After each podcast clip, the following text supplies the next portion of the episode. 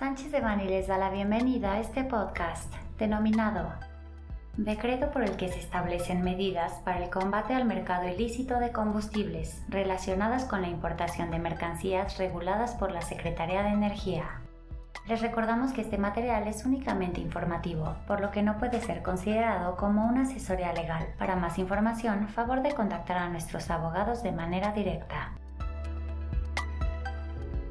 El pasado lunes 23 de octubre fue publicada en la edición vespertina del Diario Oficial de la Federación el decreto por el que se establecen medidas para el combate al mercado ilícito de combustibles, relacionadas con la importación de mercancías reguladas por la Secretaría de Energía. El decreto entró en vigor el día martes 24 de octubre de 2023 y se emitió por el titular del Poder Ejecutivo, con fundamento al artículo 131, segundo párrafo de la Constitución Política de los Estados Unidos Mexicanos, mismo que confiere al Ejecutivo Federal la facultad extraordinaria para aumentar, disminuir o suprimir las cuotas de las tarifas de exportación e importación expedidas por el propio Congreso y para crear otras, así como para restringir y para prohibir las importaciones, las exportaciones y el tránsito de productos, artículos y efectos cuando lo estime urgente a fin de regular el comercio exterior, la economía del país, la estabilidad de la producción nacional o de realizar cualquier otro propósito en beneficio del país. Dentro del decreto mismo se establece que el objetivo final del mismo es velar por la salud, economía, preservación del medio ambiente y cumplimiento de algunos convenios internacionales, implementando medidas de combate al mercado ilícito de combustibles y contrabando, restringiendo la importación de mercancías que se utilizan para alterar o adulterar petrolíferos y así evitar o limitar la posibilidad de que los combustibles que se comercializan en territorio mexicano sean modificados o adulterados para la protección de los consumidores, así como la realización de actividades riesgosas o que pongan en peligro la integridad y salud de la población. Dentro de dicho decreto se establece una lista específica de 68 números de clasificación arancelaria que, sin ser necesariamente petrolíferos o hidrocarburos destinados a su consumo en territorio nacional, sí se consideran como productos que pueden ser utilizados con fines ilícitos, y en particular para actividades de modificación o adulteración de petrolíferos o hidrocarburos destinados a su comercialización en México. Esto es, no se limitan la importación o comercialización de combustibles, sino de otros productos que pueden ser desviados o utilizados para fines ilícitos relacionados en el mercado de combustibles. Sobre esta base, el decreto establece lo siguiente. 1. Restricción temporal a la importación de diversas mercancías listadas en el anexo único del decreto. 2. Obligación para aquellas personas interesadas en la importación de estas mercancías de a. Solicitar permisos de importación por las cantidades específicas que requieran, atento a su actividad comercial. b. Acreditar el uso y finalidad en la importación y uso de estas mercancías. c. Acreditar la necesidad de los productos en la cadena de valor y procesos productivos. d. Implementar controles de trazabilidad de productos importados y comercializados. e en caso de personas que ya cuenten con permisos previos de importación para dichas mercancías, deberán refrendar en un plazo máximo de 30 días hábiles su intención de continuar con las operaciones que amparan estos ante la Secretaría de Energía y la necesidad de utilizar los montos pendientes de ejercerse. 3 se estableció un plazo de hasta 10 días hábiles para que las restricciones a la importación de los productos listados en el anexo sean implementadas por las autoridades correspondientes y de conformidad con lo establecido por la Ley de Comercio Exterior, Ley Adonera y demás ordenamientos aplicables. 4. Por lo que se refiere a los ajustes a la normativa aplicable y establecimiento de aduanas específicas, se estableció un plazo de hasta 30 días naturales. 5 ordena a diversas autoridades el incremento de actividades de control y fiscalización a los procesos de importación, transporte, almacenaje, comercialización, etc. de las mercancías listadas en su anexo. 6.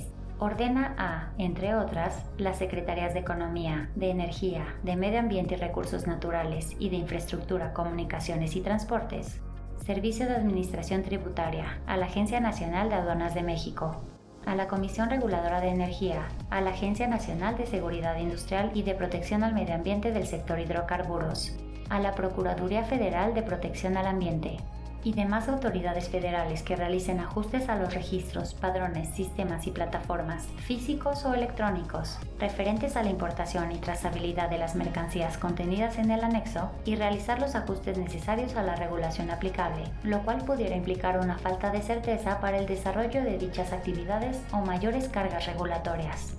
7 establece que la Agencia Nacional de Aduanas de México, en coordinación con el Servicio de Administración Tributaria, deben establecer aduanas específicas para los procesos de importación de las mercancías precisadas en el anexo.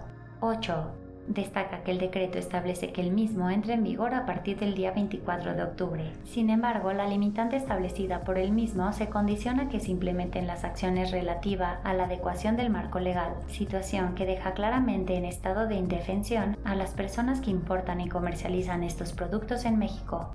9. Asimismo, se establece será el propio Estado mexicano que por medio del sector centralizado, paraestatal e inclusive a través de las empresas productivas del Estado, quien en un momento dado deberá de coordinarse para asegurar la disponibilidad de estos bienes, sin que exista claridad en cuanto a las formas en que se llevarán a cabo estas actividades o garantía de suministro. Desde nuestro punto de vista, la restricción impuesta a la importación y demás procesos de la cadena productiva con los bienes listados en el anexo deja a los importadores y usuarios de dichos productos en un total estado de indefensión e inseguridad jurídicas ya que por un lado establece una restricción inmediata e indefinida, por otra parte sujeta el cumplimiento de diversas obligaciones específicas a la emisión de reglas y normativas por las diversas dependencias involucradas, y finalmente sujeta la entrada en vigor práctica de la restricción a la existencia de la normativa correspondiente. Desde nuestro punto de vista, la forma y términos en que se encuentra redactado dicho decreto es contrario a la normativa federal aplicable a la emisión de este tipo de limitantes, así como a diversos compromisos internacionales del Estado mexicano, e impone mayores restricciones regulatorias tanto a los participantes del sector hidrocarburos y petrolíferos como de otros múltiples productos no relacionados directamente. Finalmente, la limitante impuesta a este tipo de productos tiene un efecto directo sobre un sinnúmero de industrias, como lo pueden ser farmacéutica, química, automotriz, aeronáutica, cosmética, manufactura o de producción, combustibles downstream, generación de electricidad, hidráulica, electrónica, construcción, alimenticia, veterinaria o animal, agrícola, metalúrgica, textil, minera, naviera, sanitaria. En este sentido, desde nuestro punto de vista, es posible la interposición de un amparo indirecto como medio de defensa en contra de la entrada en vigor del decreto. Quedamos a sus órdenes en caso de que tengan cualquier comentario o requieran información adicional.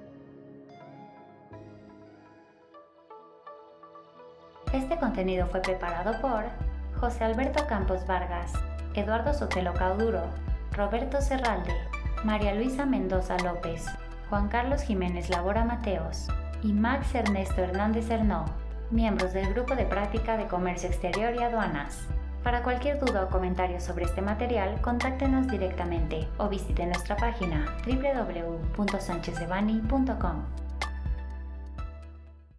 Salvo especificación en contrario, los usuarios del presente podcast podrán guardar y utilizar la información aquí contenida únicamente para uso educativo, personal y no comercial. Por lo tanto, queda prohibida su reproducción para cualquier otro medio, incluyendo pero sin limitar, el copiar, retransmitir o editar sin el previo consentimiento de Sánchez de Bani S. Berry,